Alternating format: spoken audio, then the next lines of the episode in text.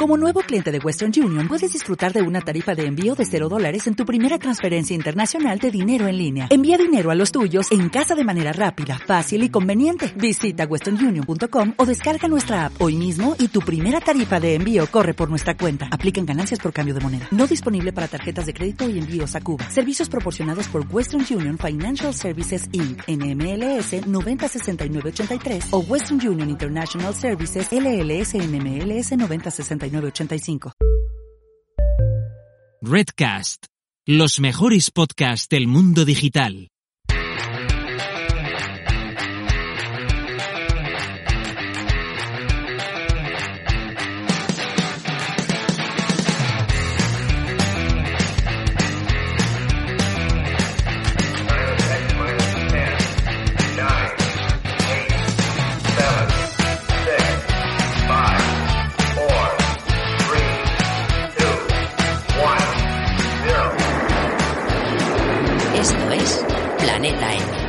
Tertulia semanal de marketing digital.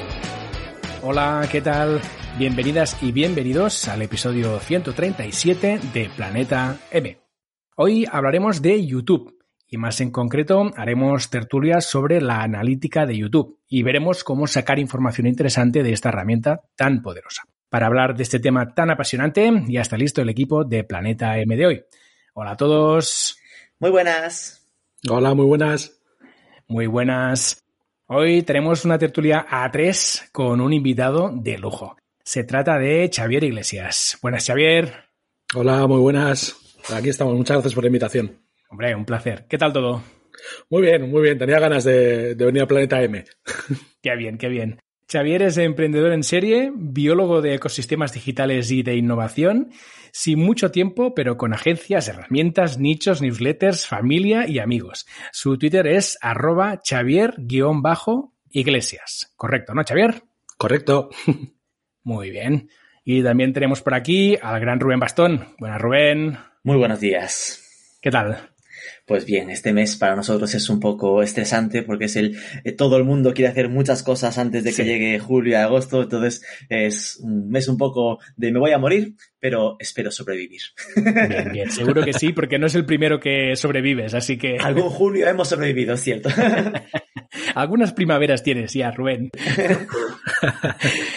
Bien, Rubén es el director de la revista de marketing digital y comercio electrónico Marketing for E-Commerce. Mantiene un YouTube donde da píldoras semanales de información marketera y también un podcast, Marketing for E-Commerce Podcast.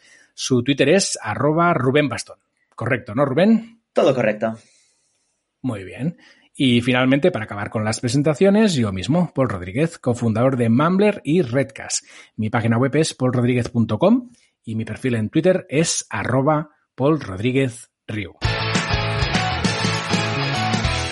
antes de empezar, recordarte el patrocinador de la semana, que no es otro que Don Dominio. Qué a gusto estamos con Don Dominio como patrocinador, qué maravilla trabajar con ellos en dominios y en todo lo demás. Correcto, correcto, tienes toda la razón, Rubén, porque además de dominios también tienen pues alojamiento web a unos precios muy competitivos. Ojo que te puedes llevar un alojamiento web por solo 25 euros al año y además con el código de Planeta M aún mejor, Rubén. El Planeta M, ¿cuál era el código? Porque. Yo te los digo, son Planeta M Host, con el que te llevas un hosting el primer año con un 50%. No nos equivoquemos, ¿eh? Host con H, por favor. Host, Planeta M Host, todo junto con H y mayúscula, eso es. Y además tenemos otro para los dominios. Rubén, a ver, ¿esto te lo sabes o no? Planeta M DOM. Ahí está no DOM de don dominio, sino DOM de dominio. Es que aquí todo hay que aclararlo. Hay que aclarar, hay que aclarar, correcto, correcto. Planeta MDOM con el que te llevas un dominio por solo 3 euros el primer año, ¿eh? un punto .com por solo 3 euros. Entiendo que la web la tendrás, la de Planeta M, todo con don dominio. Por supuesto, tenemos el hosting, el dominio, el certificado, todo de Don Dominio. Y estamos requete contentos. Así que si tú también quieres tener tus proyectos online en Don Dominio, pues te pasas por su web y te llevas pues hostings, dominios y certificados al mejor precio y con la mejor calidad. Bien, una vez comentado el patrocinio de Don Dominio, decirte que nos puedes escuchar en cualquier plataforma de podcast y que además, muy importante, clave, te puedes suscribir. También recordarte que puedes encontrar toda la información del podcast, nuestra newsletter y las notas extendidas de los episodios en nuestra web, planetampodcast.com. Además, somos parte de Redcast, así que también nos puedes encontrar en redcast.es. Finalmente, comentarte que nos puedes seguir en Twitter. Nuestro perfil es arroba planeta M7. Bueno, ahora sí. ¿Vamos al lío, chicos? Vamos allá. Vamos a por ello. Vamos allá. A ver, en el episodio 103 estuvimos hablando largo y tendido sobre YouTube Creator Studio con Rubén y Nahuel Casino. La idea hoy es ir un pasito más allá ¿no? y dedicar la tertulia a la analítica de YouTube, que es bastante heavy, muy poderosa ¿no? y que queremos entender mejor. Para empezar, os quería preguntar, ¿os gusta la analítica de YouTube? Venga, va, ¿quién dispara? Le dejo al, nova- le dejo al novato, venga. Me dejas a mí, Rubén. Muy clásico, al Sí. invitado. A ver, eh, gustar, gustar, te tienen que gustar los datos. A mí personalmente, bueno, antes has comentado en la descripción que, que era biólogo de ecosistemas. Eh, Soy, soy, soy biólogo, de- de- soy licenciado en biología, soy biólogo como Ah, Ana Obregón. Sí, de hecho por la misma facultad, porque ya estoy yo también en Pamplona. Del mismo Y- curso, no digas más. No, no, no, no, no tengo tanta edad. soy más, soy más, más yogurín que ella. Soy más joven. No, pero la realidad es que el- te tiene que gustar. A mí personalmente la, la conexión de, de, que me dedico ahora con todos los temas de posicionamiento web, marketing, negocio digital, con, con mis estudios es básicamente esa, esa parte de los datos. A mí la estadística, la matemática que estudié en las carreras científicas me, se me daba bien, me llamaba la atención. Y, y ha sido el punto de conexión con, con todo lo que es el, el negocio digital. Entonces, si te gustan los datos, pues, pues evidentemente sí. A mí personalmente me, me gusta. Y, y dentro de los paneles analíticos que nos podemos encontrar, pues la realidad es que es de los agradecidos. O sea, yo creo que es visualmente es potente, Mm. tiene las cosas muy bien colocadas, eh, aporta mucha información extra, que es un poco uno de los consejos que podemos dar a, la- a la- a los oyentes hoy, y es que, que se fijen muy bien en qué datos está aportando. O sea, cuando en el panel analítico de YouTube aparece de repente un dato nuevo que te lo muestra de manera muy evidente, esos mensajes tipo, eh, tu canal ha recibido este mes un 3% más de visualizaciones por esto, esto y esto. Ahí hay una información extra que nos está dando muy, muy, muy bestia. Entonces, eh, esa es una parte muy interesante que tiene respecto a otras herramientas analíticas que, que podemos encontrar, como puede ser Google Analytics. Así que sí, el- la respuesta principal sí. A mí personalmente es una de las que me gusta y disfruto muchísimo. Para mí, mm, querría polemizar, pero estoy de acuerdo. Eh, eh, a ver, es de las eh, analíticas para mí más activables que, que tenemos en, en nuestro entorno, ¿no? Es decir, que acostumbrados como estamos a Google Analytics, ¿no? Que para mí parte de sus problemas está en que da tanto que acabas usando un 10% y que tienes que estar tú buscando qué es lo que tienes que, eh, eh, lo que, lo que debes acudir para, para activar la, la data. Eh, el de YouTube es mucho más directo. Es decir, todo lo que te enseña es por algo. Y tiene esa portada y un mogollón de métricas que están directamente dándote avisos, alertas de has bajado un 3% esto. Y es como, mierda, ¿qué es eso? Entonces está constantemente dándote avisos para algo. Es decir, todo lo que te dice es para que eh, publiques más, para que mejores el tipo de vídeos porque estás bajando la retención eh, e incluso en la parte más de engagement, los datos que de repente te da de dónde la gente llega, perdón que aún estoy despertando de voz, dónde está la gente, eh, cómo está llegando la gente o incluso eh, cómo están usando tus tarjetas de, de- de- dentro de los vídeos o cómo están usando los enlaces del final del vídeo, son cosas que eh, ni pensarías en ellas si no te las estuviese avisando. Y cuando empieza a avisarte, empieza a generarte la necesidad de mejorar eso para conseguir hacerlo en otros vídeos igual que en aquellos que te están funcionando bien. Es decir, que no da puntadas sin hilo en esta analítica, eh, es de las de de verdad eh, revisarse uno por uno las secciones porque, porque de, cada parte aprendes y te inspira mucho sobre cómo debes eh, dar los siguientes pasos. Claro, en este caso entiendo que el hecho de que sea su propia herramienta al final les facilita el trabajo, ¿no? En el caso de Analytics estamos hablando de que estás integrando información externa, ¿no? De Mm. páginas web que tú no controlas y claro, también tienen que dar más abanico de posibilidades, ¿no? Y al final el abanico es tan grande que te acabas saturando y es difícil encontrar lo que realmente es útil para ti, ¿no? Mm. Como webmaster. En cambio, claro, la sensación en la analítica de YouTube es que al final está muy acotada a lo que es realmente importante de la herramienta y además tienen toda la información ellos. Entonces, entiendo que en este sentido les es mucho más fácil eh, agrupar e empaquetar la información para que realmente te, te resulte útil. Sí, pero, pero podría ser fácil, y esto sería lo mismo en YouTube, perdón, en Facebook, pero que a veces es fácil caer en la sobredosis de, Sí, sí, sí, de datos, ¿no? totalmente. Sí, por lo menos yo bien. por ejemplo, un dato que es interesante y es que, claro, eh, la- al equipararlo con Google Analytics, eh, Google Analytics al final, eh, pues pasas a estar en un entorno soberano digital que no es de ellos, es tu propia página web como webmaster. Entonces, tus objetivos con tu página web pueden ser infinitos. Muchos, sí. Sin embargo, eh, tu canal de YouTube, eh, por mucho que sea tuyo, no es tu espacio soberano digital, le pertenece a YouTube. Entonces, el objetivo de tu canal de YouTube es el mismo que el de YouTube, que es eh, tener más audiencia, retener más a tu audiencia y al final repercutir en positivo en un negocio para ti, en el cual eres socio eh, con, con- con la corporación. Sí. Entonces, al, al final es como, como todo está estandarizado, todas las páginas web que son vuestros canales son iguales y el objetivo que perseguimos es el mismo, pues yo creo que es muy fácil al final discernir, pues estos son los datos interesantes que son los que tenemos que controlar para que el negocio nos vaya bien a ambos como, como socios de esta, de esta aventura. Eso es. Está mucho más alineado. Hmm. Bien, em, os quería preguntar ahora, ¿la analítica en YouTube es la misma en un canal que monetiza que en un canal que no monetiza? ¿O hay cambios ahí? Es casi igual. Eh, Simplemente eh, la, la versión de los partners tiene una sección más. Es decir, eh, en la de los usuarios habituales, pues tiene cuatro secciones, que es, bueno, aparte de la portada, cobertura, interacción y audiencia, ¿no? Al final, el funnel te dibuja lo, impresiones, engagement y, y- y más la parte de perfilado de los usuarios o suscriptores, eh, reads. Y en los que, en los que somos partners, tenemos monetización, pues tiene un apartado de ingresos directamente. Vale. Que claro, eh, cambia, cam- cambia el, el rollo, ¿no? Porque te da un nivel de profundidad. Al final sería completar el funnel, compras, te acaba con el cuarto paso, que es, eh, y, y te permite analizar todos los vídeos, no solo por el criterio de cuántos lo han visto, cuántos han interactuado o cuántos se han suscrito, sino eh, de estos vídeos, cuáles me dan más dinero que a veces te lleva sorpresas de que no son los vídeos con más visualizaciones los que más rentabilidad te generan. Y eso también, de nuevo, vuelve a ser pistas activables a eh, puedo ir a Rolex o a setas, ¿no? Como dirían los vascos a lo, como Xavier. Voy a, a- a visualizaciones y suscriptores o voy a beneficios eh, en, en campañas de publicidad en vídeos más valiosos. Y eso lo puedes ver perfectamente con ese tipo de, de en, en ese apartado de ingresos.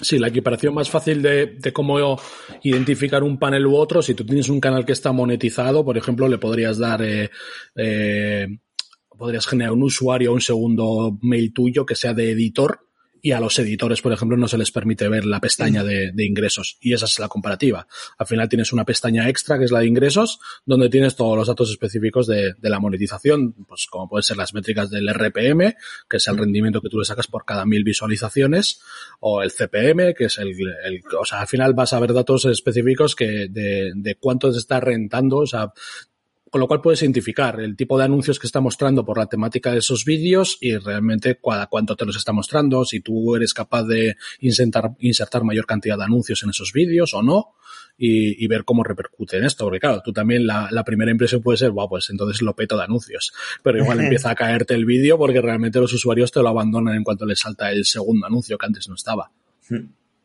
Mm, muy interesante. Bien, antes de adentrarnos en la analítica, que me gustaría ir repasando un poco todo lo que nos ofrece, quería preguntaros, ¿es interesante o hay que hacer alguna configuración previa de tu canal de YouTube para realmente tener toda la analítica disponible? ¿O eso ya por defecto es así?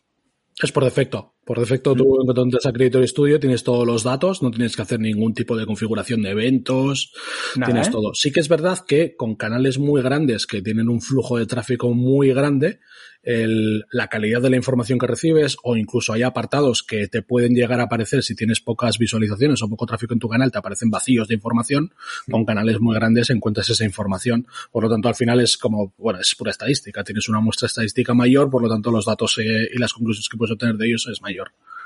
Sí, lo, lo que sí que pasa es que eh, es- va automático, ¿vale? Pero claro, si estás empezando, eh, es bastante inútil la analítica, porque claro, analizar la nada no sirve Claro. de nada. Sí. Entonces, es, es una, una- un apartado que crece en interés a medida que crece el, el- el tráfico, no el tráfico, sino el contenido que has generado.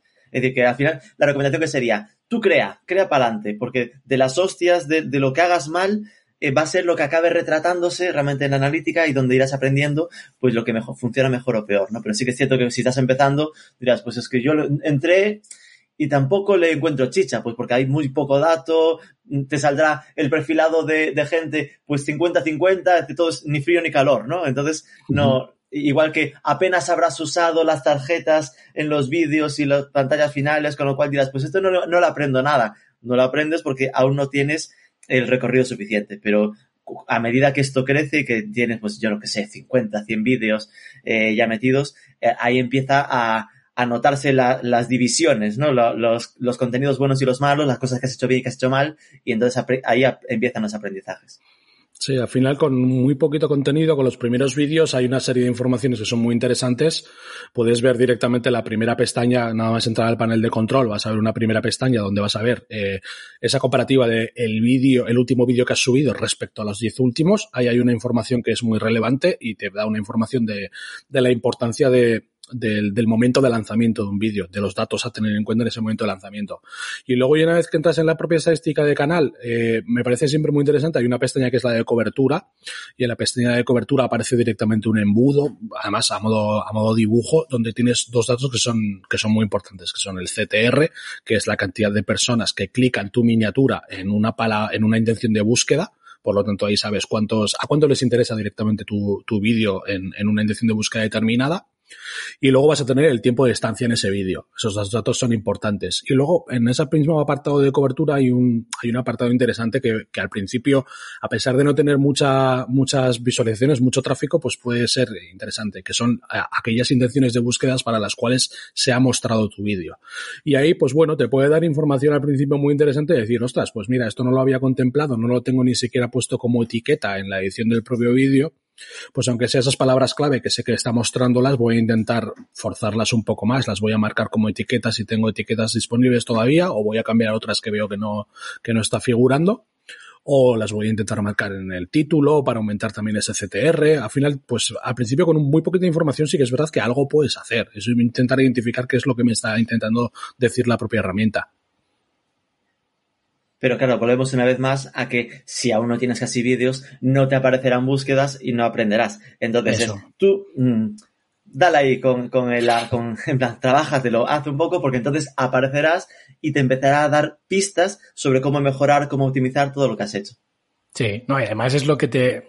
Aquí, cuando estuvimos hablando de YouTube, lo comentamos. Al final, lo que premia la plataforma es que tú generes contenido, ¿no? Que generes mm. contenido de forma constante y que además consiga ese contenido retener a la gente, ¿no? Que al final es, es el objetivo último que tiene YouTube, que la gente esté viendo vídeos de YouTube, ¿no? Y, y, al final, si tú vas en esa línea, si tú alineas tu trabajo con lo que quiere conseguir la plataforma, pues es más fácil que la plataforma te ayude a conseguirlo, te dé información más valiosa y demás, ¿no? Entonces, intentar alinear objetivos siempre es un buen, un buen consejo. Claro, al final estamos en una economía de la atención y el objetivo claro. final de todo el, de todo el ecosistema digital es el mismo, es que la gente permanezca con su atención centrada en tu proyecto. Entonces estamos en YouTube, lo que quiere YouTube es que el usuario se quede atrapado y consuma el mayor número de tiempo su plataforma.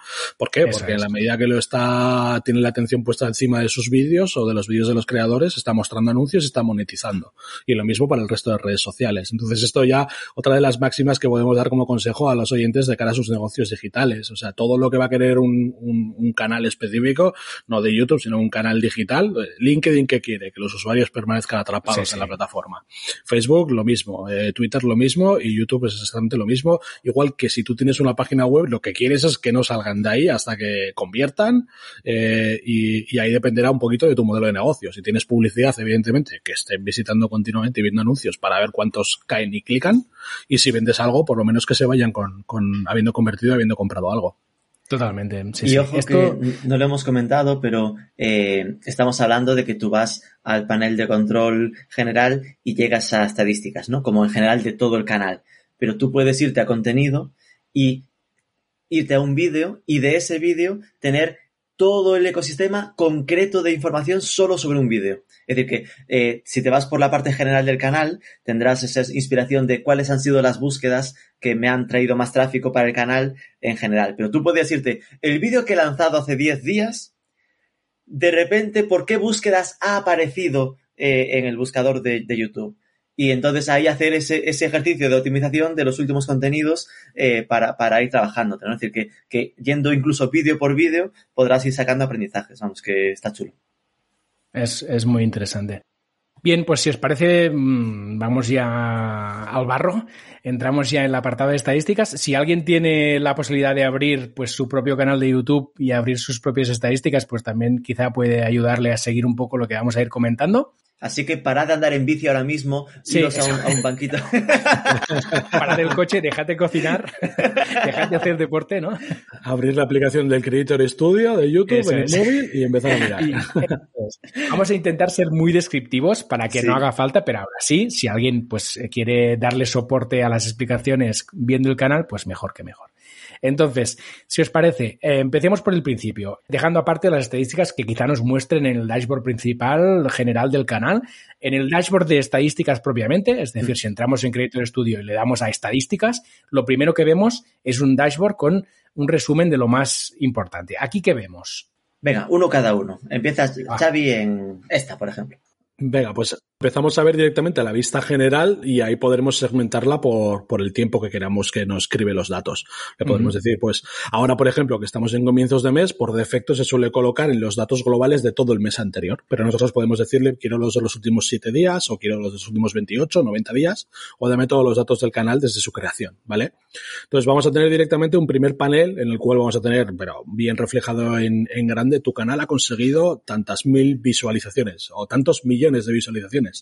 Vamos a ver si alguien tiene, tiene datos tan, tan tochos. En y... nuestros casos son millones, ¿no, chicos? Millones, sí. Estamos sí. de acuerdo. Vale, vale, correcto. Yo, la verdad, te, el mío, el, nuestro canal, el de, el de la agencia, es pequeñito y demás. Pues, también es verdad que, que nunca le, le, hemos querido dar la importancia de, de trabajarlo como un como un fin, sino que es uh -huh. más un medio para otras cosas, pero los canales de clientes que llevamos grandes, esos sí que gestionan cientos de miles de visualizaciones cada mes y, y el flujo de datos es exagerado. Entonces, pues bueno, al final tienes ese primer titular y luego tienes un gráfico que te va a distinguir eh, tres datos. El, el, número de visualizaciones, el tiempo de visualización en horas y el número de suscriptores que has conseguido en el último mes. En el caso de que lo tengas monetizado, hay una cuarta pestaña que es la de ingresos. ¿Vale? Y luego, es el caso de Rubén, sí. ¿no, Rubén? Tú tienes la cuarta pestaña, Efectivamente, ¿no? yo tengo la cuarta pestaña. Qué bien donde me aparecen lo, los cientos de miles de euros. Eh, Eso es, sí. Yo ahora, por ejemplo, el, el, que tengo abierto aquí en la pestaña para ir controlando todo lo que aparece en cada cosa cuando me preguntáis es el de un cliente en el cual soy editor, así que no tengo esa cuarta pestaña de ingresos. Yeah. ¿vale? Pero, pero bueno, al final te da un, te da un gráfico de, de barras, eh, te da esa información y eso sí, los datos que te está dando eh, te los da en, en comparativa. Es decir, vas a ver directamente si esas visualizaciones, ese número de visualizaciones ha crecido o ha decrecido respecto a la comparativa, lo mismo con el número de horas y lo mismo con el número de suscriptores y con los ingresos. Entonces ya te va a decir más o menos, pues mira, el último mes ha sido bueno o ha sido malo. A partir de ahí, si vamos bajando, eh, pues aquí es donde empieza toda la información extra que te va a dar, porque normalmente te va, a, te va a dar información de cómo ha afectado, o sea, qué es lo que ha pasado con el rendimiento de tu canal. Entonces, si ha bajado, pues te da directamente información. Te puede decir, pues mira, es que menos usuarios han descubierto tu contenido y se han suscrito. Y, luego te da la pista. Te recomendamos, pues, que pruebes nuevos temas y formatos para que tu canal resulte más interesante. Pues bueno, ya te está diciendo que, eh, has llegado a, a, ahora mismo a un techo en, en, esa temática central en la que estás trabajando. Por lo tanto, hay una serie de temáticas que son secundarias o que son, que están, pues, o clústeres temáticos que están cercanos a, a, lo que estás trabajando que pueden resultar interesantes de cara a testearlos. Entonces te está diciendo, pues, aventúrate a hacer vídeos de esas otras temáticas que están muy cercanas y que pensamos como plataforma que pueden resultar interesantes para tu audiencia, incluso para audiencias que, que, vayamos capturando para ti. Entonces mm. ahí ya te va dando un montón de pistas. Sí, es muy bueno. Eso, el tema de las pistas es muy interesante, ¿eh? porque te está sí. ya, te está indicando un camino. Y, y, también muy interesante los tres datos que has comentado. Es, es, decir, en el dashboard te dan tres datos principales que al final, si te los dan y te los destacan aquí arriba y son los por más algo. grandes y los primeros que te muestran, es por algo, ¿no? Eso al final, es. visualizaciones tiempo de visualización, que es lo que estábamos diciendo antes, ¿no? Que al final el objetivo último de YouTube es que estés allí, ¿no? Conseguir que haya gente viendo tus vídeos y ahí retenida. Y los suscriptores, claro, estos tres datos, bueno, tienen que marcar el camino sin duda. Sí, aquí siempre estamos intentando descifrar qué, variables son las que computan en los algoritmos diferentes y, bueno, pues aquí nos está indicando tres que sabemos que, que, las tiene en cuenta. Es decir, si tú te mantienes creciente en el número de visualizaciones, en el tiempo que retienes a los usuarios, en ese número de horas que están viendo tu canal y sabes además que estás activando la suscripción para todo nuevo usuario que te está trayendo la plataforma, pues, pues sabemos que son tres datos que son importantes. Entonces, después de los consejos, eso sí, ya aparecen directamente tus vídeos principales durante el periodo que tengas marcado. Entonces, a priori te van a aparecer 10 y luego tienes un, pues el, el botón activable de ver más, donde ya podrías ver las visualizaciones de la totalidad de los vídeos que han tenido visualizaciones. Entonces, pues bueno, ahí vas viendo también esos 10. Y, y dentro de los 10 es una parte interesante porque los que son recientes, sí, se han colado ahí, te los marca también. Es un vídeo que se ha subido recientemente. Entonces, vas viendo también mes a mes que, mira, pues este se ha colado aquí, joder, que bien ha funcionado, que ha sido uno de los vídeos más vistos en el mes.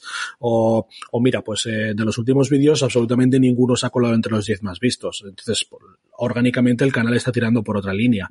Pues igual debería acercarme más ahí o igual debería modificar las tarjetas finales de los vídeos más vistos para que vayan a los vídeos nuevos y ayuden a posicionarse de una manera evergreen para que capten visualizaciones a nivel orgánico. Ahí hay, pues, esto es lo de siempre. Tenemos al final una serie de datos que son cuantitativos, nosotros somos los que tenemos que darles luego un valor cualitativo y sacarle directamente la interpretación al mismo. Mm. Qué bien se explica el Xavier, madre mía. fichajazo, ¿eh? Fichajazo. Eh, que no haya comentado, eh, eh, no sé si os aparece a vosotros, pero a mí, arriba a la derecha, ¿no? En el escritorio, me aparece el modo avanzado. Es sí, por supuesto. Que te invita a esa magia del ver más, igual que, comentaba al final de los vídeos, que ahí es donde te lleva directamente a una tabla más a lo Excel, donde te enseña todos los vídeos y donde tienes de repente para escoger criterios, poner filtros, poner eh, una segunda capa de datos, donde ahí puedes ponerle como más información, ¿no? Que, siempre puedes acceder en, esa parte de ver más a, a, lo de no quiero quedarme en lo superficial que me diga YouTube, quiero currármelo yo a lo Excel, pues no te hace falta ni bajarte la Excel. Ahí puedes jugar con los datos, reordenarlos como quieras. En el modo avanzado, como, como comenta Rubén, hay una cosa muy chula que son las, las métricas secundarias. O sea, ya, eh, si te gusta jugar con datos en el momento que empiezas a cruzar datos y empiezas a interpretar posibles correlaciones, es cuando ya pues eh, cruzas los dedos y dices, uh, aquí ya me empiezo a divertir muchísimo.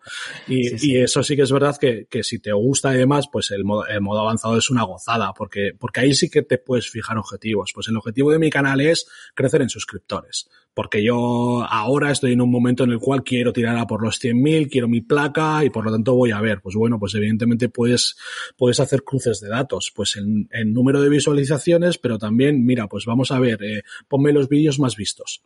Y de, y como metro segundo, como métrica secundaria voy a sacar, ponme los suscriptores que me han dado estos vídeos. Y ahí tienes un cruce de datos muy interesante, porque seguramente empieces a ver algunos vídeos que, ostras, no han tenido muchos suscriptores, pero, o sea, no han tenido muchas visualizaciones, pero resulta que sí que me han aportado mucha suscripción. Y entonces analizas directamente la escaleta de ese vídeo, el guion, y verás que, ostras, es que realmente aquí pedí que se suscribieran nada más empezar el vídeo, que es algo diferencial respecto al resto de vídeos. Y entonces ya adquieres un nuevo hábito que es, vale, pues en la escaleta o los guiones de mis futuros vídeos, en el segundo 10 o en los primeros segundos voy a pedir que se suscriban y le den a la campanita para que les avise con cada nuevo vídeo. Y entonces pues empiezas al final a interpretar este tipo de cosas para aplicarlas en, el, trabajo que haces. Sin duda, es decir, que esta es esa parte avanzada donde mm, esa magia de, la, de las eh, secundarios, en plan, métricas secundarias, eh, es maravilla, porque tienes todos los vídeos y puedes meterle otra métrica de suscriptores ganados, de ingresos generados o de lo que sea, y te enseña pues el listado general de visualizaciones, tiempo de visualización, suscriptores y tal, pero te lo cruza además con ese segundo dato que, le pidas. ¿no? Es decir, que ahí da mucho juego, sobre todo cuando, en, mi caso me gusta verlo más de 28 días, ¿no? En plan, con cuanto me, le pone bastante tiempo y ves a ver qué está pasando en tendencia, porque es de las partes buenas que tiene YouTube, ¿no? Que no es algo efímero. Los, los vídeos siguen generándote resultados durante, durante mucho tiempo. Después, a mí me gusta de esta parte de visión general que eso, te enseña claramente lo que decíamos, ¿no? Los datos importantes. De repente te ha dicho, mira, aquí la liga está en cuántas visualizaciones tienes en el canal, no solo eso, sino en cuánto tiempo de visualización, es decir, de que no solo nos importa que se vean 10 segundos, sino que se quede mucho tiempo viendo los vídeos, y después el dato de, suscriptores, en, caso de monetización, pues también el de, el de ingresos, ¿no? Y que te, y que te lo llena de, de learnings rápidos que al final a mí me destaca. Eh, ¿No sabes qué buscar? Pues te da ideas. ¿Cómo va el canal esta semana? Y si le clicas ahí en un bocadillito, pues ya te enseña pues cómo evolucionan visualizaciones esta semana versus la semana anterior, ¿no? Como ese rollo de eh, esta es la, gráfica de esta semana real versus eh, la media de, lo anterior. Y eso en todos los datos, ¿no? De, de compararlo. Y después que, que, que te enseña esa parte de los últimos vídeos como, como nivel de si no quieres entrar a detalle en lo siguiente. Que si, si has entrado aquí, normalmente es porque quieres ir a más. quieres más chicha. Seguro que sí. Vale, pues si os parece, pasamos al siguiente, a la siguiente pestañita que es cobertura, ¿no? Aquí, ¿qué es lo que vemos? Me toca. En cobertura, en cobertura, usted encontrará con una gráfica directa en la que destaca cuatro datos. Aquí hay que entender que la estructura va eh, totalmente de funnel de negocio, ¿no? Entonces aquí estamos en la de impresiones, en la de conocimiento de marca. Entonces, aunque cobertura realmente aquí va a aparecer el dato de visualizaciones, eh, realmente en esta sección empieza con impresiones. ¿Qué es impresiones? La cantidad de impactos que ha generado tus vídeos, a lo banner, es decir, de que la gente haya sabido que existen, que haya buscado engagement y que le haya parecido como octavo resultado el vídeo que has hecho sobre engagement, lo haya visto después o no. ¿No? Entonces empieza a decirle, yo le he dado a conocer algo de tu canal un millón seiscientas mil veces este mes.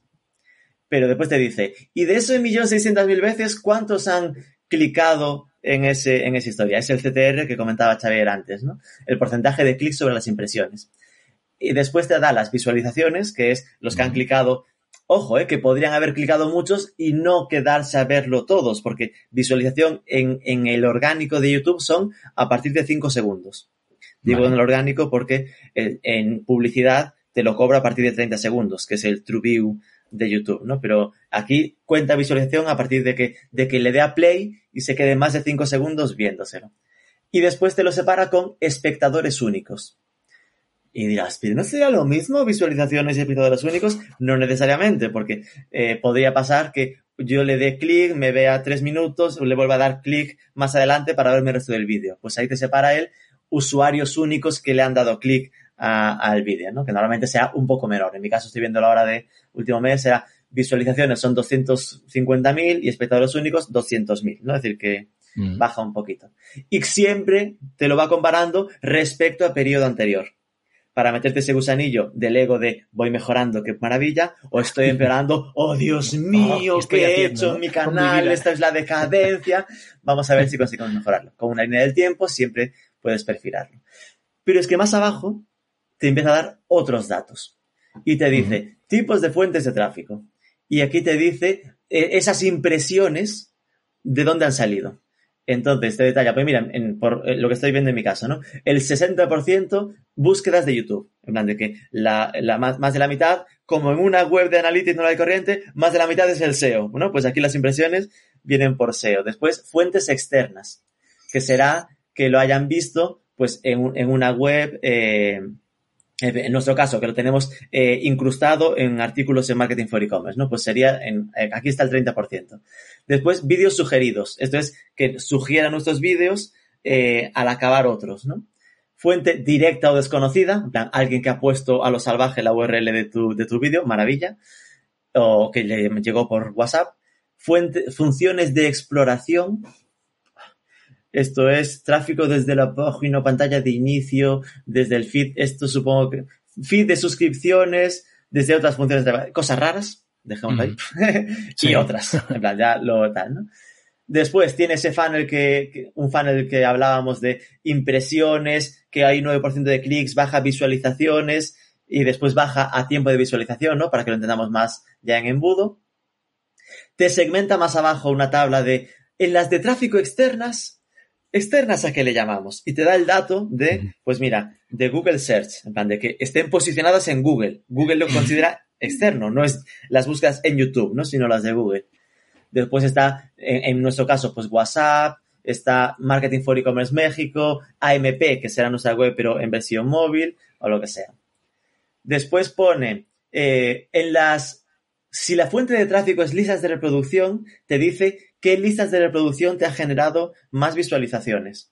Entonces, ya, claro, ¿esto qué significa? Tú en tu canal tienes que haber hecho listas de reproducción para que te dé el dato de cuáles de tus listas te dan más, más visualizaciones. Hmm.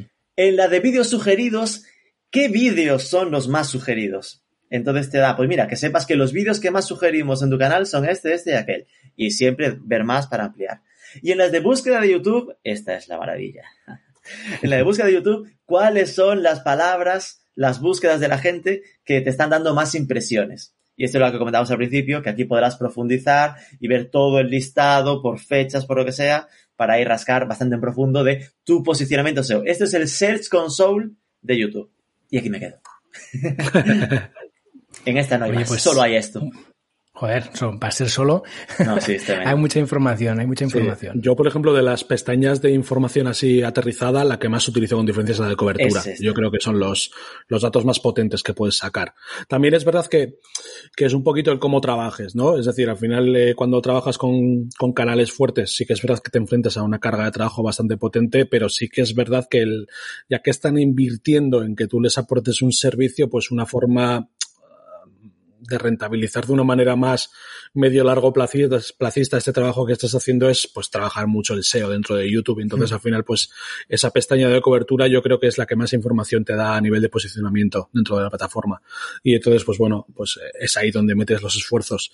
Porque luego el resto de cosas se modifican de otra manera. Es decir, ahora iremos a ver la pestaña de interacción, vamos a ver ahí la duración media de, de cuánto vídeo ven tus usuarios, vamos a ver una serie de gráficas de, de cómo de, de, dónde tienes un flujo de escape, es decir, en qué parte de tu escaleta, de tu guion. Entonces son cosas que son un poquito más complicadas porque dependen mucho, al final, digamos que es más el user experience dentro del, del vídeo, por hacer un semil. Mm. Es decir, aquí es donde tenemos que retocar, mira, pues es que realmente tus vídeos o tu forma de expresarte se hace monótona, entonces vas a tener que romper un poco tu patrón de voz o vas a tener que intentar meter, pues, eh, eh, momentos de pausa con un golpe de sonido, con un microvídeo que haga como el, lapso de tiempo en tu presentación. O sea, ya son cosas que, implican el modificar tu manera de generar ese contenido y ya son más complicadas tanto de medir como de, poner en marcha.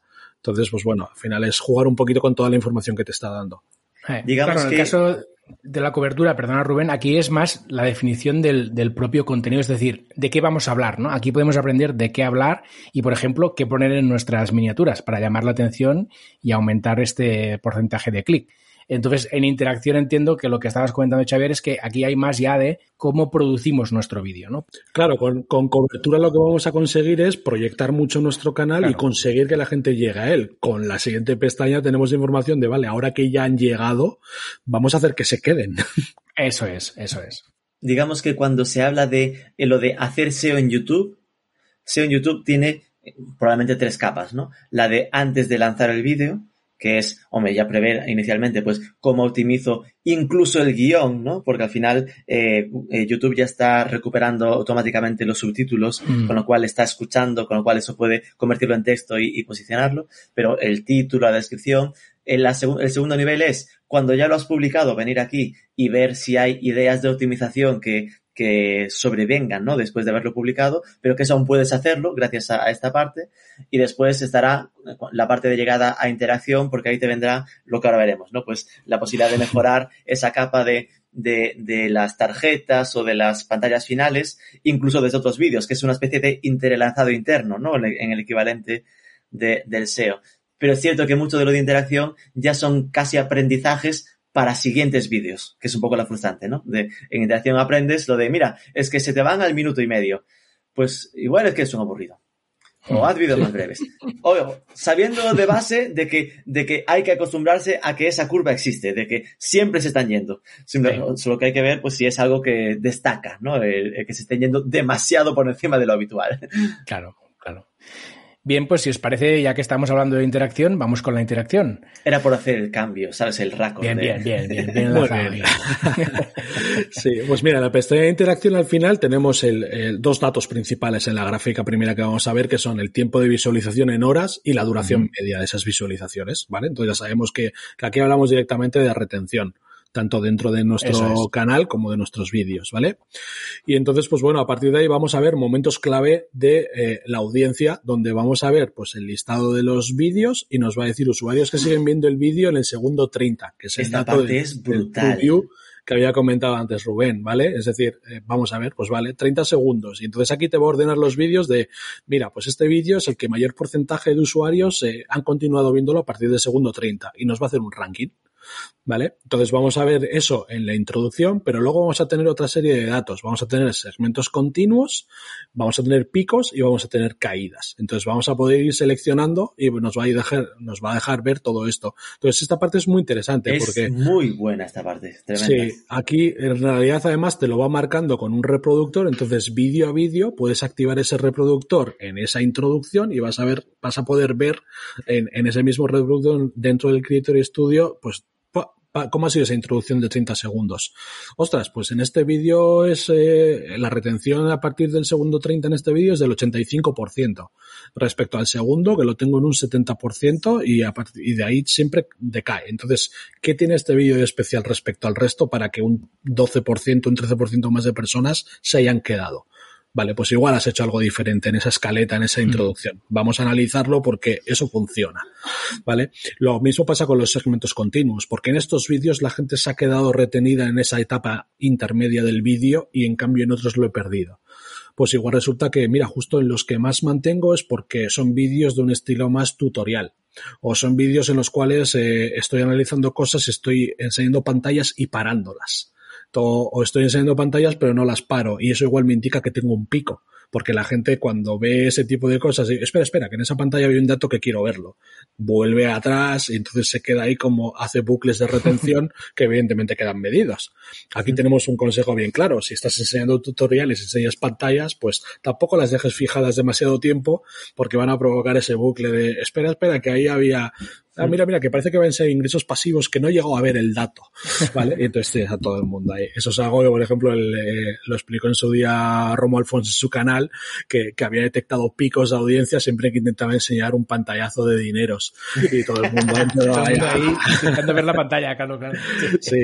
Entonces eso, pues bueno, dependiendo de la temática de tu canal, te puede resultar, ¿vale? Eh, si, si podrías trolear mucho a tu audiencia, incluso hacerle entrever que has enseñado una contraseña de algún usuario y tal, no sé qué, y en realidad era un troleo que lo tienes ahí. O sea, se, puede, se pueden hacer muchos juegos, la verdad, para intentar eh, jugar con, con, esos datos. Pero bueno, son datos de mucho valor, porque por primera vez, estos son novedades, además en el Creator Studio desde hace poquito, hablamos de hace un año, hace un año y medio, y, y nos da de repente un, una información interna de cada uno de nuestros vídeos. Sabemos que está midiendo prácticamente todo, y eso es una información de valor muy, muy importante, porque te modifica la manera en la cual quieres expresarte o quieres crear tu contenido. Lo cual es una pasada, que me estés diciendo tu escaleta es equivocada porque en base a toda esta estadística tus usuarios no, no, no la quieren. Entonces va, tienes que modificar la manera en la cual estás haciendo tus vídeos. Y como creador tienes que estar abierto ¿eh? también a, a, tener tu ego moderado, vamos a decirlo así, y ser consciente de que te equivocas en muchas cosas y que al final hay que ver las estadísticas tal y como son. Esto no engaña, es así. Entonces, intentar modificar cómo te expresas, cómo cuentas las cosas, qué haces, qué no haces, cuándo haces qué, ¿no? En función de los datos, que al final es lo que manda aquí. Totalmente. Eso es el, el, pues el, el, hacia dónde quieras o qué objetivos te marques tú. O sea, si realmente es un fin y dices, mira, pues yo es que realmente quiero potenciar esto, que se monetice, que me dé un modo de vida y tal, pues evidentemente querrás optimizarlo al máximo si es un medio, pues te vas a poder permitir el no, no, yo voy a seguir haciendo lo que yo quiero y ya está, y me da exactamente igual. O sea, entonces, pues bueno, pues también es verdad que poca analítica vas a analizar. Pero, por ejemplo, si estuviéramos en Twitch, pues todo esto te estaría diciendo que te pongas una bañera y, te pongas a escribirte nombres de personas a cambio de dinero, porque es donde mayor retención vas a tener y donde mayor dinero vas a obtener. ¿Vale? Pero no, gracias a Dios es YouTube y ese tipo de cosas, pues tampoco las están muy extendidas. Bueno, hay que buscar el equilibrio, como siempre, ¿no? Claro. Centraldereservas.com, la web de viajes más barata de España. Tus vacaciones al mejor precio. Miles de hoteles, apartamentos y casas con cancelación flexible y seguros para volver a viajar tranquilo. ¿A qué esperas? Entra en centraldereservas.com y reserva ya tus vacaciones baratísimas. Yo insisto, esta parte nueva de, lo de, los momentos clave es brutal. Es decir, por una parte porque eh, nos da unas pistas interesantes, ¿no? Es decir, lo de que la, te dé como introducción sean 30 segundos, es decir, ese punto de, si te da ese dato, es que ya hay que asumir que es un reto conseguir que la gente se quede 30 segundos. Es decir, que lo de imaginarnos de que yo me hago un vídeo y la gente se lo va a ver, eso es un reto gigante que no existe en la vida real.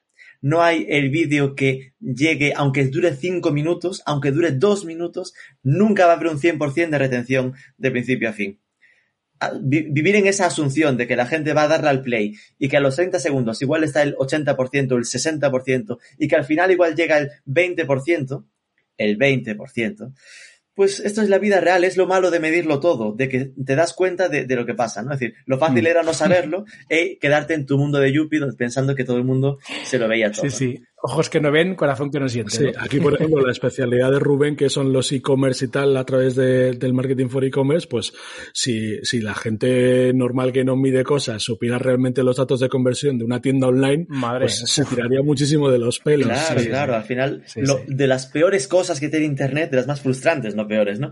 Es la, el golpe de realidad que supone. Eso hay que afrontarlo, ¿no? Entonces esto significa, pues mira, esto te, te pone contra las medias, y contra las medias eh, generales, es decir, pues dónde están eh, aquellos en los que consigo más retención para tratar de hacerlo siempre igual de bien y ver los malos para ver, aquí estuve un poco lento, igual me enrollé un poco al principio, es ese, ese rollo de, de autorrevisarse. Lo de encontrar picos, qué maravilla, porque si tú encuentras picos, momentos de intereses, ¿qué he hecho aquí que la gente se ha quedado con esto? A lo mejor es que te despierta un, un posible despiece es decir, de, de, aquí estoy interesado, pues igual es el mm. momento en el que daba un dato, no sé qué. Pues mira, eh, lo suelto con un vídeo concreto de 20 segundos eh, concreto. Igual que segmentos continuos, que significa algo que en el medio del camino eh, ha mantenido la atención durante un tiempo extendido, ¿no? Pues, ¿qué, ¿qué, ha pasado ahí para que eso suceda? Y caídas, pues lo mismo, para autoanalizarse, es decir, aquí eh, se paró algo porque la gente saltó esta parte, ¿no? Y después, más abajo de esto, te sigue dando datos. Una, en engagement es donde te da los datos de YouTube más como red social. Porque hay que recordar que YouTube no solo puedes publicar vídeos. Hace tiempo que, sacó la posibilidad de publicar contenido, igual que Facebook y, Twitter, que tiene su, su, sección como de stories, aunque dura una semana en vez de tal, y que ya tiene YouTube Shorts, que es el TikTok eh, de, versiones de, de, vídeos breves, ¿no? No está demasiado extendido, pero si lo usas, sobre todo esta parte más de yo hago vídeos y hago noticias donde hablo del vídeo que he subido o una encuesta o lo que sea, pues aquí te informa de los resultados de estas, de estas publicaciones, de cuántos me gustas tienen, qué interacciones. Te destaca más a nivel tal, pues los vídeos principales eh, a nivel de tiempo de visualización, de visualización, ¿no? ¿Qué vídeos han tenido más visualización? Las listas de reproducción principales, ¿no? Las que más tiempo de visualización han tenido entre tus listas de reproducción. Sí, esto, por ejemplo, yo, eso es una herramienta que utilizo muchísimo, las listas de reproducción. Me gusta mucho porque, porque disparan directamente las visualizaciones en los canales, si están bien trabajadas. Y este, esta, este apartado, no, no sé si llamarlo pestaña porque al final te aparecen como recuadros, ¿vale? Este recuadro a mí personalmente me aporta una información de mucho valor, que es de la, última semana o el último mes, eh, qué listas de reproducción son las que mayor cantidad de, de retención están con consiguiendo. Entonces ahí ya sé que los vídeos que están incluidos en esta lista de reproducción enganchan uno tras otro, eh, o realmente esa lista eh, está recibiendo poco tráfico orgánico porque es muy competida, o porque está mal redactado el, el título de la propia lista, o porque el primer vídeo que he metido en la lista realmente, que es de la que va a captar la imagen de miniatura, no es el, el más atractivo, porque no tiene el mayor CTR en la, en la miniatura, ¿vale? Entonces vas jugando al final con esos datos, haces cambios y vas midiendo esa evolución y dices, vale, joder, pues si hice estos cambios, esta lista de reproducción se ha disparado respecto a las semanas anteriores. Y las últimas tres cajas, si no quieres trabajar en el canal, mejor ni las mires. Porque las últimas tres cajas son de las que te van a dar mucho curro si quieres mejorar. Porque ahí es donde te dice vídeos principales por pantalla final. Es decir, las pantallas finales son lo que tú puedes en YouTube configurar de cuando quedan 20 segundos, o puedes poner más o menos tiempo, qué vídeos le voy a recomendar, vídeos o que se suscriba o que vaya a un enlace a mi web. Entonces ahí te da el dato de clics en esos elementos de pantallas finales.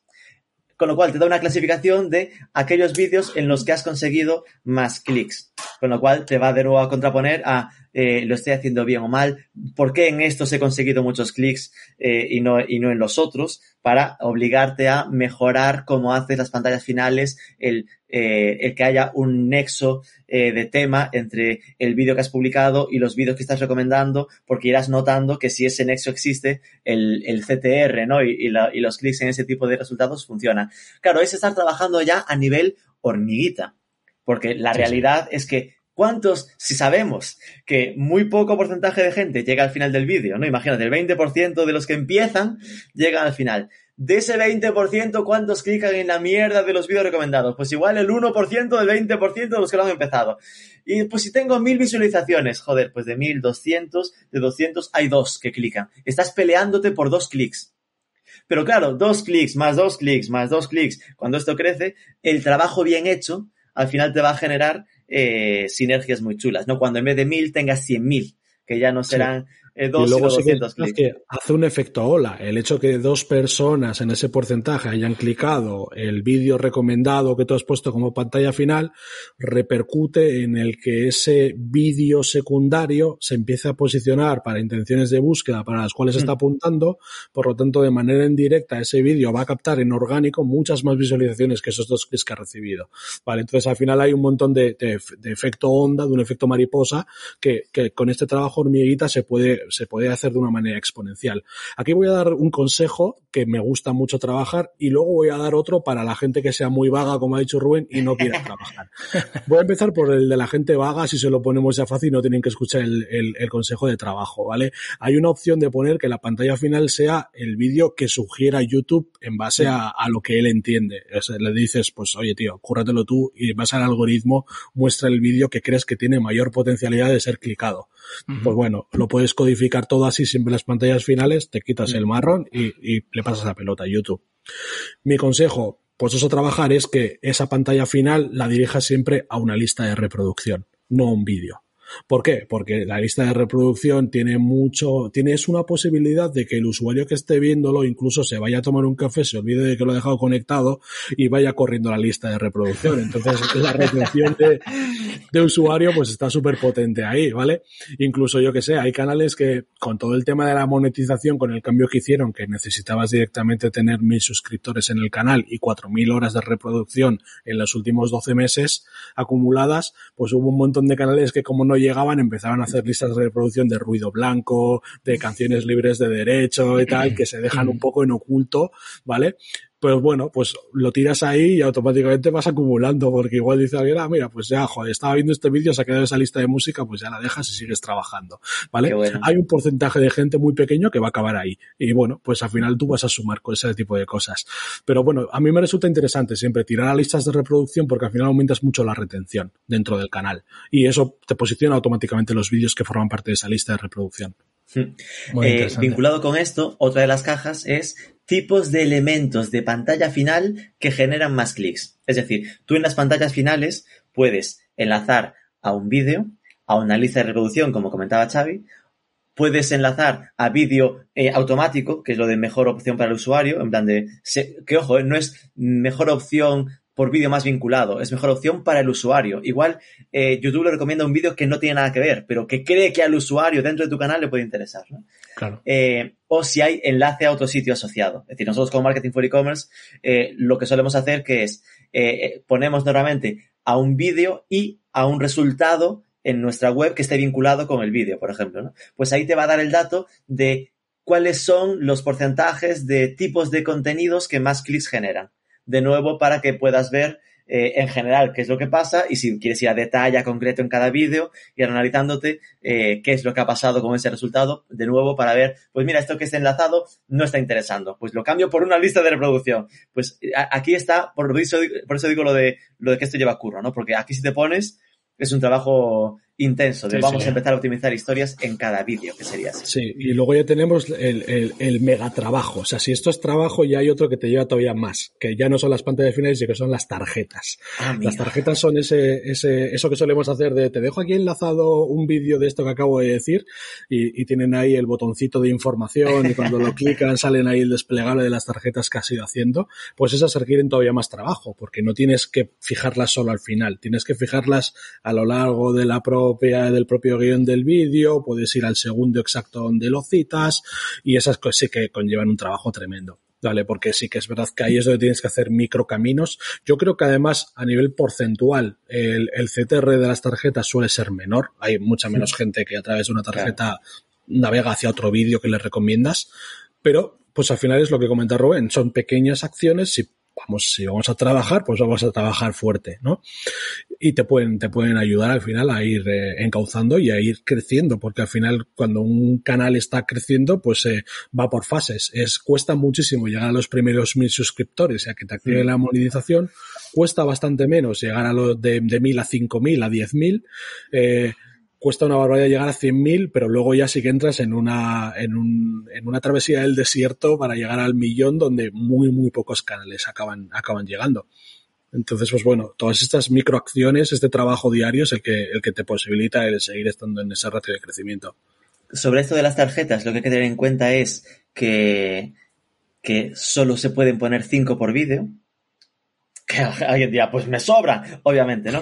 Pero que, decir que a veces de repente eh, es lo mítico que tú estás en- grabando el vídeo y se te, cuando ya tienes un canal con cierta profundidad, acabas referenciando otros vídeos. Entonces, ¿qué son las tarjetas? Aquello que te permite, pues esto, como hablamos en, en aquel vídeo sobre el, el plugin de Amazon afiliados, eh, pues si tienes, pues lo, lo pones en una tarjeta. Y de repente te puedes quedar sin tarjetas disponibles, ¿no? Entonces hay que también medir un poco que no te pase esto. Y que tú puedes enlazar de nuevo a otros vídeos, también a listas de reproducción, a vídeos de otros canales, a otros canales y a, y a, a- a una web externa, a una, ¿no? A la web eh, que está tuya. conectada con el canal. A la tuya, sí, sí. A la tuya, exacto, que, que hay que validar. Eh, entonces esto de nuevo vuelve a ser una opción de YouTube como generador de tráfico. Es decir, que eh, esto y las tarjetas, las pantallas finales es este punto de si, si tienes esa web bien anidada, puedes, oye, no es que te vaya a generar eh, un cambio de vida eh, de tráfico, ¿no? Pero que no solo está lo de te pongo el enlace en descripción, que es lo que suele hacer la gente, puedes aprovechar esto. Y que al final, a nivel técnico, esto es el enlazado interno de YouTube.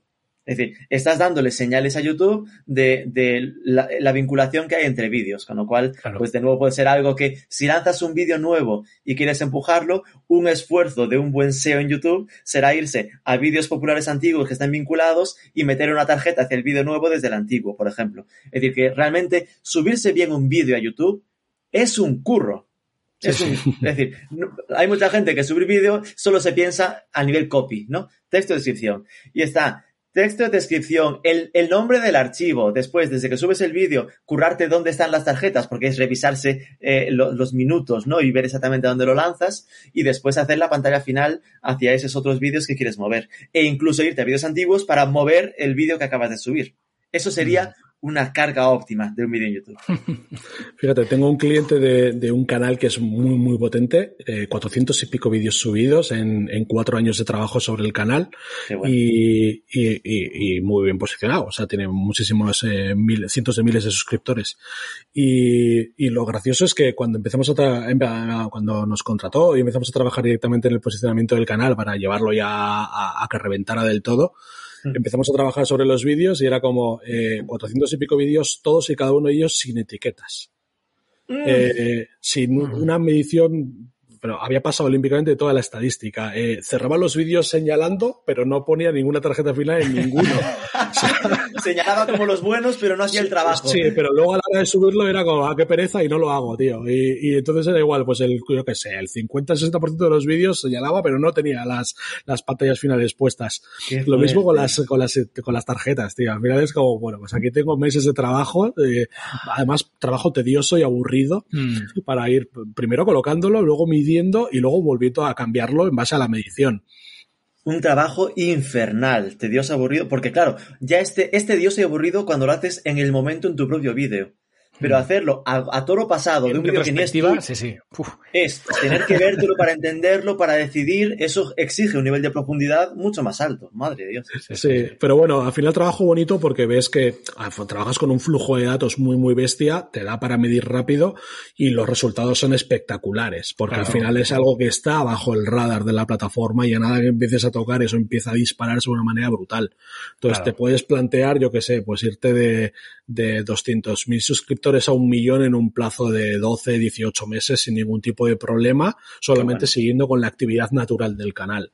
Entonces, eh, pues sí, es muy tedioso, es una cantidad de curro, de horas, de cosas muy repetitivas y muy aburridas, pero bueno, es algo que, que hay que hacer y, y luego si los resultados te acompañan es cuando dices, mira, pues sarna con gusto tampoco pica. Joder, claro. Sí, sí, hay mucho campo para optimizar, entonces es agradecido. Bien, pues si os parece, saltamos ya a la última pestaña, que es la de audiencia. A ver, ¿a quién le tocaba ahora? Rubén, a ti, ¿no? Creo. A mí. En la pestaña de audiencia, ustedes podrán encontrarse. eh, bueno, aquí hay, te da un dato que también es creo que nuevo, el de espectadores recurrentes, Mm. después está espectadores únicos y después suscriptores. Es decir, espectadores recurrentes está guay, es una métrica nueva porque eh, te da el dato de recurrentes versus nuevos.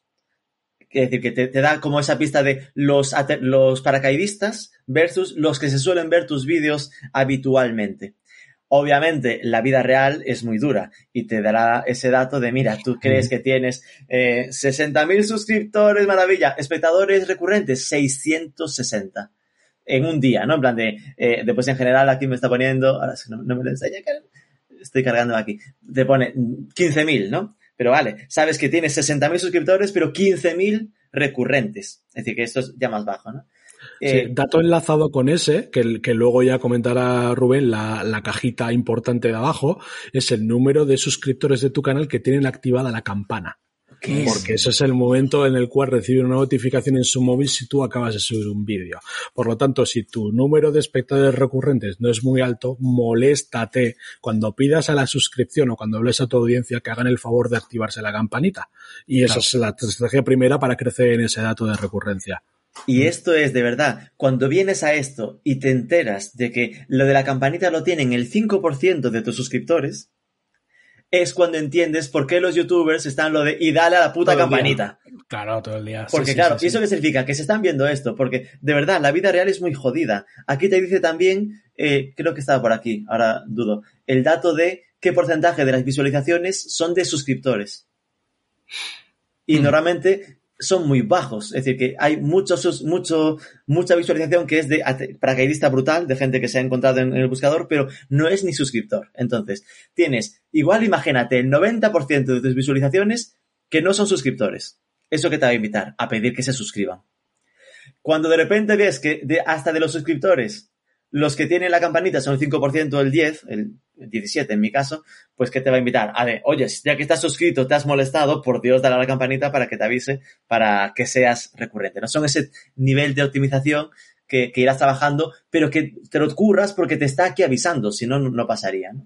Después te avisa de horas de actividad de los espectadores, ¿no? De cuáles son los momentos en los que más visualizan, que no nos debe obsesionar. Es decir, que al final esto, porque una cosa es que ellos lo vean y otra cosa es que eso signifique que tengas que lanzarlo cuando ellos estén viéndolo, ¿no? Porque al final igual lo lanzas y ellos están en ese momento y no se les posiciona aún, ¿no? Así que simplemente es como algo para una pista.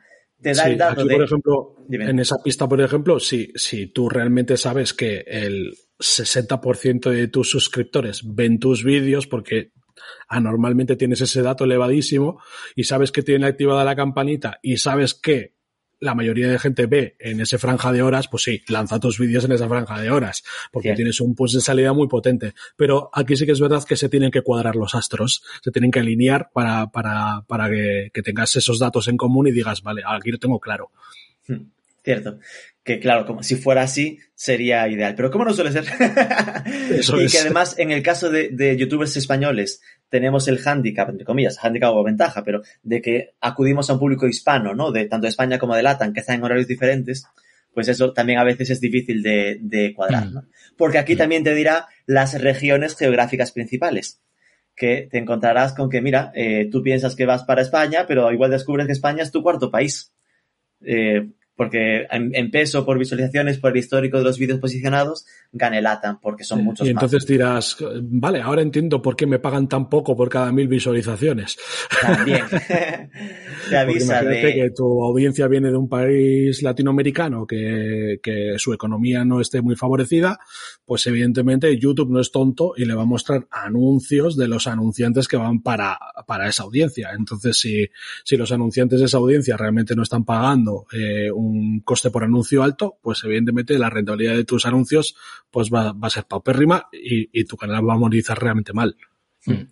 Y por acabar con las cajitas que enseña aquí, también te enseña esos datos de audiencia, de edad y género, de si hay más hombres o mujeres o en qué perfiles de edad está, ¿no? Que los perfiles de edad igual parece que no nos importa, pero en, en YouTube recordad que estuvo aquel debate de si hacías contenido infantil te lo desmonetizaban, ¿no? Pues aquí es donde tendrás que tener, mira, si tienes mucho peso de entre 13 y 17 años, estás con riesgo de que YouTube interprete que a lo mejor tienes mucho público escondido de menos de 13 años y te pueda desmonetizar. No es algo, al menos echarle un vistazo de que puede ser una pista a un problema si lo tienes demasiado cargado hacia muy jóvenes. Sí. Luego hay otras dos cajas que no ha comentado Rubén que son interesantes, que son las, las de otros canales que ve tu audiencia y otros vídeos que tu audiencia ha visto. Esto te puede dar un poco de información de, de, ciertos patrones de comportamiento. Lo normal es que tú veas mucha coincidencia en esas temáticas, mm. ¿vale? Y entonces, a mí, por ejemplo, el dato de otros canales que tu audiencia ve me puede indicar, por ejemplo, temáticas que yo no he trabajado, porque, vale, pues ese otro canal resulta que está trabajando una serie de vídeos, entonces yo sé que mi audiencia los ve, por lo tanto, yo puedo intentar fusilarle esas temáticas o intentar competir con temáticas parecidas, ¿vale? O incluso pues eso es lo de siempre. Eh, eh, es como, pues yo qué sé, las máximas de, cuando emprendes y lanzas un proyecto, pues Kai Kawasaki eh, siempre suele decir, no necesitas tener un gran producto, solo una mierda innovadora. Pues, pues esto es lo mismo. O sea, no te dediques en innovar y dedícate a fusilar muchas veces, ¿vale? Entonces, en esa estrategia de sobre qué voy a crear contenido, pues, pues muchas veces te puede dar ideas. Mira, este otro canal realmente te lleva una ventaja tremenda, es mucho más grande que el tuyo, lleva mucho más tiempo que tú haciendo un montón de temáticas de vídeos diferentes, pues te puedes inspirar en ellos para intentar mejorarlos. Esa es una opción. Y luego, pues, tenemos los patrones de comportamiento. Todos conocemos, por ejemplo, pues eh, plataformas publicitarias como Facebook Ads. Sabemos que cuando instalamos el pixel de seguimiento en una página web, estudia patrones de comportamiento. Y luego, evidentemente, esos patrones de comportamiento no tienen por qué ser evidentes. Se basa en una serie de actividades que hacen los usuarios y que no tienen por qué estar directamente relacionada con tu temática. Pues puede ser que encontremos realmente que nuestros usuarios ven otros vídeos de una temática concreta, ¿vale? Que no tiene nada que ver con la nuestra, pero nos puede dar una indicación de, mira, vamos a aventurarnos en esa otra temática, porque sí que hay un patrón de comportamiento evidente. Si os sirve como pista, no los había mencionado porque ese es de los detalles que a, nosotros de Marketing for E-Commerce nos pone que no tenemos suficientes datos. Así que que, mencione que habrá muchos canales, pues, muchos canales que esta parte no se la enseñe. Es decir, que necesitas tener un, canal muy, muy, muy grande para que te esté inspirando sobre ese, esos otros canales, otros vídeos parecidos. Es una pena. Muy bien, pues eh, ya para terminar, me gustaría preguntar si hay algo, algún detalle que nos hemos dejado en el tintero que sería interesante comentar eh, por si alguien está escuchando y quiere optimizar cositas. Me apunto. Eh, el, solo por comentar los palabras que dijo en su momento Xavier de la parte de ingresos, ¿vale? Si tienes la pestaña de ingresos, ahí te encontrarás el fácil, que es ingresos, en plan de pasta que te va a meter en el banco al acabar el mes. Maravilla, con esta no hay dudas. Pero después hay dos que pueden ser más confusos. Está RPM y CPM. Entonces, como, ¿por qué mierda es esto? por diferenciarlos, al final lo que hay que entender es que RPM es Revenue per Mil. En plan, es lo que el youtuber se lleva. Eh, ahí te pone, imagínate, dos euros. Pues significa que es, te vas a ingresar dos euros por cada mil impresiones, es decir, visualizaciones que hayas generado. Ahí mete a saco visualizaciones, sean monetizables o no, y es la pasta que, que, te va a resultar en esa pasta que te va a ingresar, ¿no? Entonces, ese RPM es lo que te importa. Y al lado te enseña el CPM. ¿Y por qué te confunde de esa manera? Porque te está intentando informar de, mira, lo que, lo que ingresa YouTube. CPM es el coste por mil que YouTube cobra al anunciante por la publicidad que está poniendo en tu canal. Entonces, en mi caso está enseñando, imagínate, el CPM de cuatro y pico y el RPM de dos y pico. Entonces, si no lo entiendes, se diría, ¿por qué me aparece la mitad? Pues porque el CPM es lo que paga el anunciante y el RPM es lo que me paga a mí, que es más o menos la mitad de lo que recibe YouTube, ¿no? Eh, entonces, ahí que, que, la gente entienda que lo que le va a dar la pista de lo que está ingresando es esto del RPM, el Revenue Per Mil. Mm. Xavier, por tu lado, ¿alguna cosa? Sí, te voy a dar un pequeño, un pequeño tip, un poco cabroncete, ¿vale? En, el, en el, panel de control, nada más entrar al Creator Studio, eh, hay una sección que son los suscriptores. Entonces puedes ver realmente uno por uno qué canales son suscriptores del tuyo, ¿vale? Y, lo, y hay una segmentación muy interesante que es por volumen. Por lo tanto, pongamos que tú tienes otro canal amigo que sois muy amigos, que habláis tal, no sé qué, pero tú sospechas que no estás suscrito a tu canal. Entonces es muy fácil localizarlo porque puedes escribirlo y dices, yo sé que su canal tiene 60.000, 50.000 suscriptores, voy a escribirlo, ah, amigo mío, aquí no apareces, qué cabrón. Y dejas, te, suscribes al suyo y ya está. Entonces, un pequeño tip cabroncete, para que veáis que, tenemos mucha información de valor y, y muy evidente dentro de los paneles. Qué bueno. Y en lado positivo constructivo podrías usarlo para hacerle un amor, un cariño al que se suscriba. Es decir, si no quieres decir, en plan, a los que se vayan suscribiendo podrías convertirlo en ir a su canal y, ok, devolverle el subscribe, que es muy a lo Instagram, no es muy habitual, pero a lo mejor te puede servir para, oye, ir a su canal, ponerle un par de comentarios en un vídeo, que siempre se agradece y el tío suele ser, en plan, que recibirlo bien, ¿no? Ese, ese cariño. Claro. Por no quedarnos en lo negativo, hombre. Muy bien, pues si os parece podemos acabar el episodio haciendo un poco de spam de valor de vuestros proyectos. Eh, si queréis lanzar ahora un CTA al aire, es el momento. Venga, empiezas tú, Xavier. Bueno, bien, sí. No, pues yo me considero emprendedor en serie, así que si me pongo a hablar de proyectos no paro, pero bueno. Eh, comentar nada, yo, yo por ejemplo emito una newsletter todos los lunes eh, que es la Break Even y, y en el newsletter este año vengo contando. Nosotros en, bueno, participo en varias agencias, pero bueno, la principal en la que, en la que paso las horas, en la oficina en la que estoy ahora es la Auditor SEO. Más que nada porque es una agencia muy pequeñita que tengo montada con dos amigos y a pesar de ellos socios. Y, y, y entonces es, eh, pues es, es, la parte entretenida y divertida del día donde realmente hacemos lo que, hacemos lo que queremos. En, en otras agencias en las que participo y demás, haces lo que, pues juegas en otras ligas y las responsabilidades son muy grandes y, y no te, no puedes hacer tanto lo que quieres. Pero aquí sí, entonces eh, es el espacio donde me muevo. Y bueno, en la newsletter venimos contando que nosotros en 2018 intentamos hacer un año de 12 meses, 12 proyectos, nos quedamos en 12, en 9 emprendimientos a lo largo del año y este año intentamos, eh, intentamos rememorarlo, pero dándole una vuelta y haciéndolo todavía más complicado. Nosotros en la agencia, por ejemplo, defendemos en nuestro ADN un concepto que hemos creado que es el Knowledge Driven Agency, que es un poco la contraposición al Data Driven Company que tanto se está llevando, de no, compañías guiadas por datos. Nosotros decimos que el dato sin conocimiento no tiene ningún valor. Entonces, una forma de eh, quedarnos con el conocimiento real de un montón de modelos de negocio diferentes, tenemos la sensación de que cuando entrábamos en proyectos de clientes éramos un poco concepto paracaidista, ¿no? Entras en un e-commerce a trabajar la parte de, de publicidad digital y, y bien la trabajas y le sacas partido, pero sabes que hay otras patas de ese proyecto que se te están quedando y que en parte también interfieren con tu trabajo. Entonces, pues este año nos está dando la oportunidad de meternos en un montón de modelos de negocio que no conocemos en su totalidad y experimentarlos. Desde lanzar un e-commerce donde, donde controlamos todo, desde la generación, creación del producto, porque es un producto artesano, a, a montar la página web, a pelearnos con las pasarelas de pago, con la logística, con el transporte, con todos los canales digitales digitales de los, de los que adquirir tráfico que convertir, pues eso es uno de los proyectos del año. Otro, pues que sea un B2B industrial, como hemos montado, pues un, un servicio de inventario logístico con drones.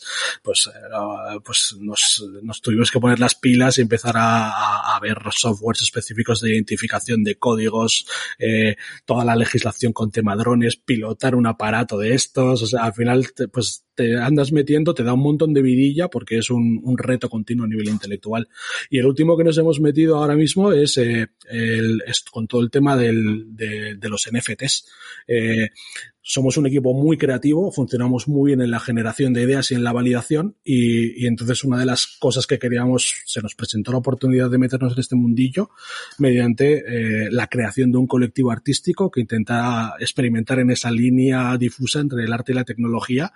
Nos hemos metido de lleno, nos implica pues tener que aprender de blockchain, de NFTs, además estaré con, con Rubén en breve también en, en, en, su podcast hablando de, de criptos y de, y de economía blockchain.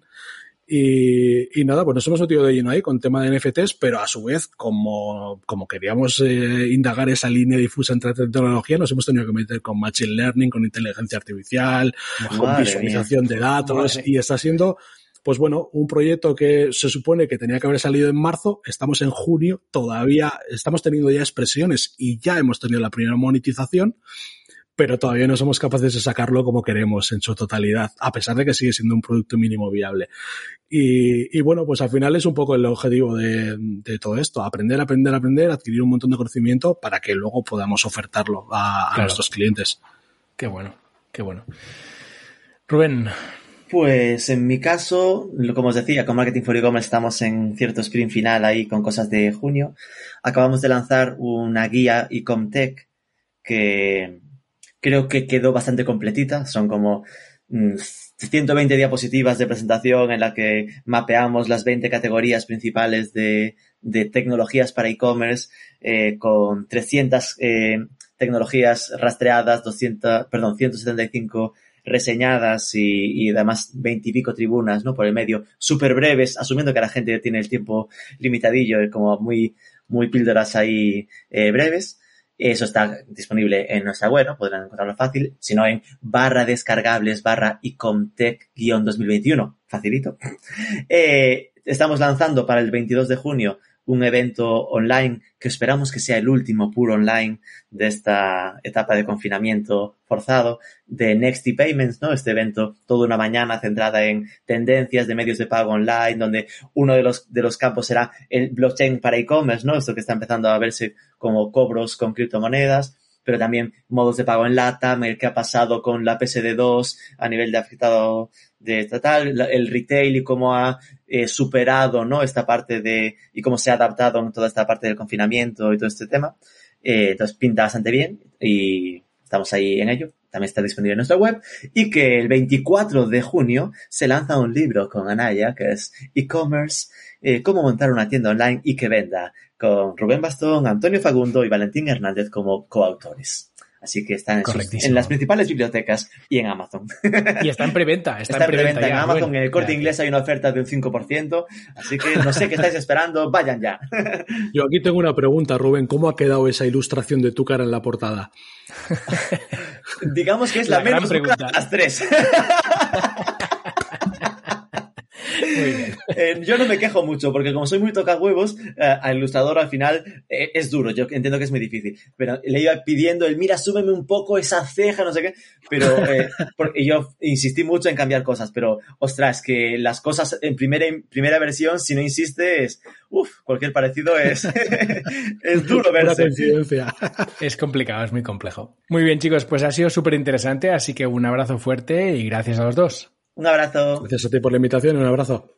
Muchas gracias. Y gracias a ti también por escucharnos. Recuerda que puedes suscribirte al podcast en cualquier plataforma de podcast y recomendarlo a todo el mundo. También nos puedes dejar una bonita reseña de 5 estrellas en Apple Podcast, likes, comentarios y todo lo que quieras y pasarte por Don Dominio a comprar dominios, hostings y certificados SSL.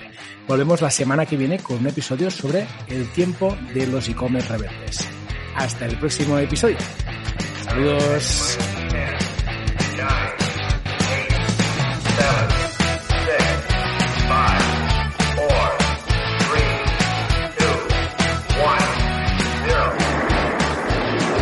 Esto es Planeta M, la tertulia semanal de marketing digital.